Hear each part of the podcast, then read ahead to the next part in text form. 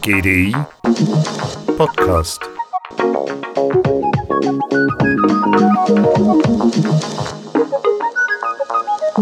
Der Schauplatz, das wunderschön gelegene Gottlieb-Duttweiler-Institut in Rüschlikon, den Zürichsee zu Füßen. Die Protagonisten, ein britischer Lord und ein amerikanischer Konservativer. Der eine spricht über den Kapitalismus im Zeitalter der Roboter und der andere über den Dschungel, der zurückwächst. Lord Dare Turner und Robert Kagan heißen die beiden und sie waren im Januar Gastsprecher im GDI. Ökonomische und politische Inhalte zu verbinden ist nicht so einfach oder anders, wirtschaftliche Argumente wirken sich nicht zwingend auf die Geopolitik aus. Aber in der vernetzten Welt kann das passieren. Kommen wir zuerst zu den Robotern. Lord Adair Turner ist ehemaliger Chef der britischen Finanzmarktaufsicht, seit 2005 parteiloses Mitglied des House of Lords und fungiert daneben als Vorsitzender des Institute for New Economic Thinking. Roboter, bitte übernehmen Sie. Alles, was digitalisiert werden kann, wird digitalisiert werden. Es geht nicht um das Ob, sondern um das Wann. Und woher kommen dann die Jobs? Das ist nach Lord Turner nicht das Problem. In den reichen Industrieländern wird das wichtigste Thema sehr wahrscheinlich nicht die Arbeitsplätze, sondern das Einkommen sein. Arbeitsplätze werden sich vermutlich finden lassen, aber im Zuge der Automatisierung mit ziemlicher Sicherheit zu einem wesentlich niedrigeren Lohnansatz. Der Standardwert Bruttoinlandsprodukt BIP wird zu einem weniger aussagekräftigen Indikator für das grundlegende Tempo des technologischen Wandels und auch zu einem weniger nützlichen Indikator für die Steigerung des Wohlbefindens der Menschen. Nach Lord Turner steuern wir auf eine Welt mit ständig zunehmender Ungleichheit zu. Die standardmäßige gängige Reaktion auf dies, wie man sich wappnen könnte im Arbeitsmarkt von morgen, ist, allen bessere Fähigkeiten zu vermitteln. Skills, Kompetenzen, Aus- und Weiterbildung, das wird gepredigt, um in einer Welt des ständigen Wandels erfolgreich zu sein und in der Schweiz auch praktiziert. 2030 werden fast 50 Prozent der 25- bis 64-Jährigen laut der neuesten Bildungsperspektive des Bundesamtes für Statistik eine Hochschule oder eine höhere Berufsbildung absolviert haben. Aber das wird nicht das Ende aller Weisheit sein, sagt Lord Turner. Skills won't solve the problem in the sense that skills won't be sufficient. but it's better to have high skills than low skills. I'm absolutely passionately in favor of people being well educated, well educated as citizens because educated people will be good citizens of a democratic society. We should be educating people to have lots of opportunities to express themselves in a world where we could have more leisure if we want, in order to find useful things to do. Bildung sei zwar nach wie vor wichtig, aber vor allem, weil dies auch zu gebildeten Bürgern führe, die sich äußern können. Aber Bildung selbst werde vermutlich keine Lösung für die steigende Ungleichheit sein. Wenn man die Leute in den Läden, Backoffices und Fabriken ersetzt habe, werde man sehen, dass die Aussage, du musst einfach programmieren lernen, nicht genügt. The one thing that I'm not sure is that education in itself will be a solution to the problem of rising inequality. Because I still think, however well people are educated, if we have worked out how to basically run retail stores with almost no one in them, manufacturing with robots and very few people uh, in them.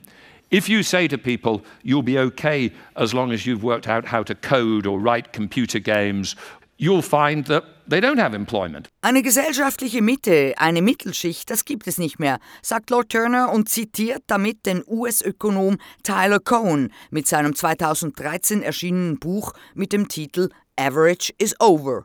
Cohen prognostizierte dort ebenfalls, dass die modernen Gesellschaften künftig aus zwei Schichten bestehen würden, aus einer kleinen Minderheit von 10 bis 15 Prozent Hochqualifizierten und einer großen Mehrheit von Wenigverdienern.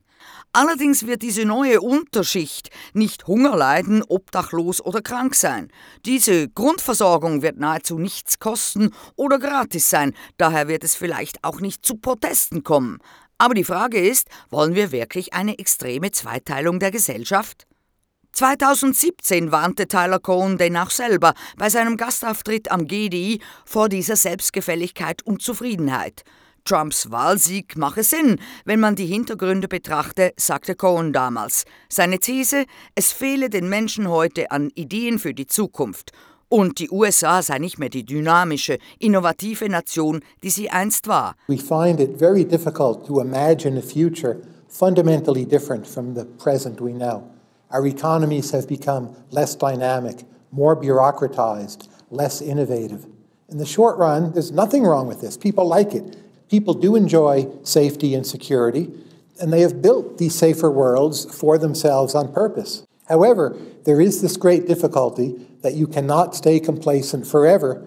To try to eliminate all risk from your life is, in fact, one of the single riskiest things you can do. Man kann nicht für immer selbstgefällig bleiben, um alle Risiken im Leben zu eliminieren. Dies ist in der Tat eines der riskantesten Dinge, die man tun kann, so Tyler Cohen. Auch GDI-Gast Robert Kagan sieht das so. Der Aufstieg rechtsnationalistischer Kräfte in Europa und anderswo stehe auch im Zusammenhang mit dem Verlust von Kraft und Vitalität unter den demokratischen Nationen. Und damit sind wir bei der Gartenarbeit. Wenn man das Territorium sich selber überlässt, dann kommt der Dschungel zurück.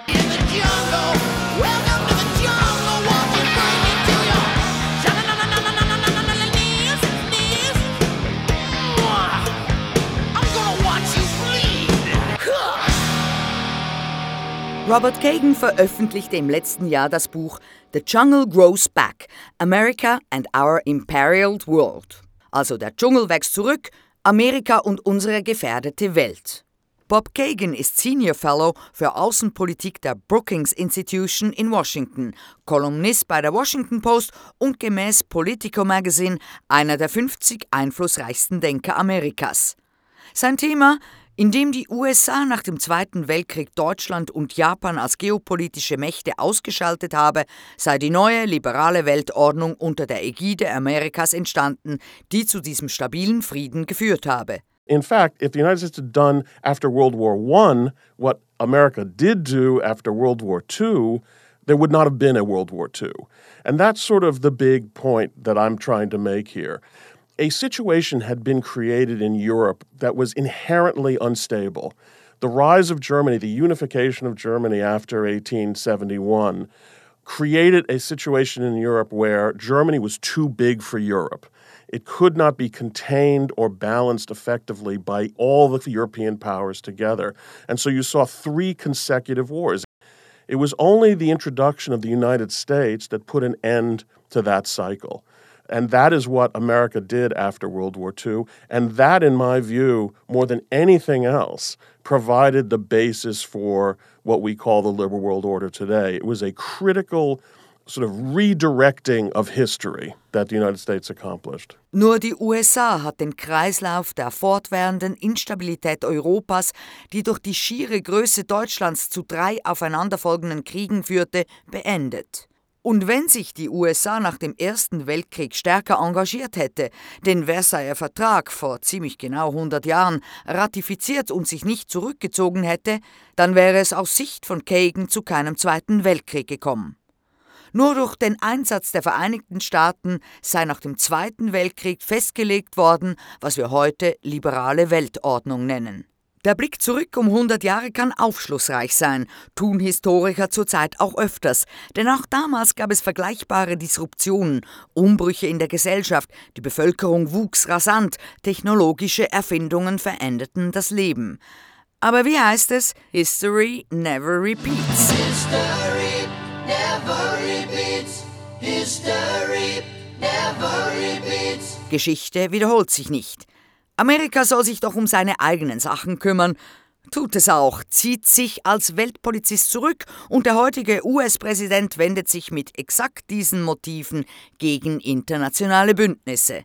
Denen, die sagen, dass man die Welt so akzeptieren müsse, wie sie ist, antwortet Kagan, dass sie keine Ahnung haben, wie die Welt eben wirklich ist. Die Rückkehr zum Normalen ist eben nicht der geordnete, stabile, demokratische Zustand, wie wir ihn in den letzten 75 Jahren hatten, sondern dies ist vielmehr die Abweichung. We have this idea that what we have now is normal, but that's just historically not true. Normal is looks a lot more like uh, the early part of the 20th century and the 19th century and, and all previous centuries. The, the number of democracies uh, that have been established since World War II is, is so far beyond what we've ever seen before in history that it isn't right to regard it as the normal condition. Um, I think if we see the end of this order, uh, we will see democracy diminish uh, substantially around the world, including uh, in Europe and Asia. Wenn also diese Ordnung beendet wird, dann werden die Demokratien in der ganzen Welt, einschließlich Europa und Asien, substanziell abnehmen.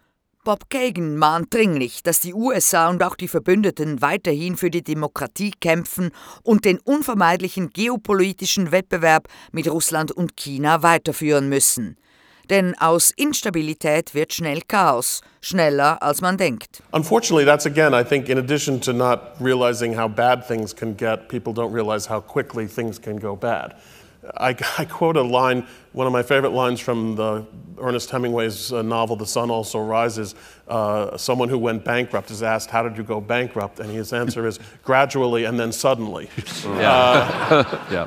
and, and, and, unfortunately, I think if you look at world orders in the past, that is what happens. You can see things fraying away, and then all of a sudden the bottom falls out. And I do worry that things can happen very quickly. Yeah. Kagan zitiert eine Zeile von Ernest Hemingways The Sun Also Rises, bei uns bekannt unter dem Titel Fiesta, wo jemand gefragt wird, wie er bankrott ging. Die Antwort lautet allmählich und dann plötzlich. Das ist eine angemessene Beschreibung dafür, wie die Weltordnung vor den beiden Weltkriegen zusammengebrochen ist und wie sie in unserer Zeit zusammenbrechen kann. Willkommen im Dschungel. Schnell kann es gehen, sich Haltungen in der Gesellschaft verändern, dass sich die Gesellschaft transformiert. So sieht es auch Lord Adair Turner. Er stellt fest, dass wir auf der einen Seite zu echt netteren Menschen wurden, wenn man zum Beispiel Schwulenrechte anschaut. Aber es gibt auch unvorteilhaftere Veränderungen, die dem Internet, den sozialen Medien mit der breiten Streuung geschuldet sind. I think, for instance, within my lifetime, I would say we've become, in Western Europe, much pleasanter people on things like gay rights, etc. And you have extraordinary transformations of society. Whether you agree or not with that direction of change, things change very, rapid. very yeah. rapidly. But we also know that they can change in ways that I would consider unfavorable. And I think what we're beginning to realize is that the internet can play a role in this as well. The tenor of our public debate is getting coarser and, at least in verbal terms, more violent than it's ever been. And so I think there is a major issue. We need to think about how to preserve those values.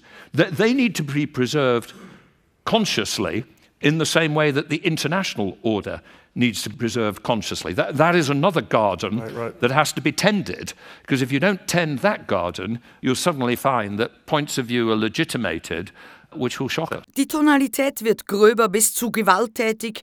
Dies sei ein großes Problem und man müsse die alten Werte, wie man miteinander umgeht, erhalten und bewusst thematisieren.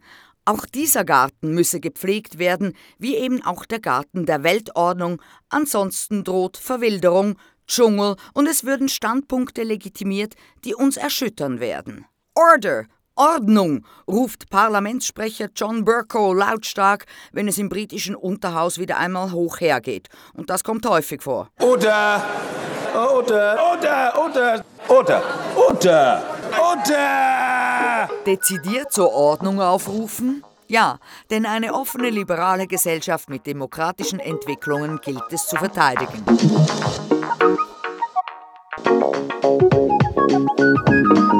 GDI Podcast von Jasmin Kienast.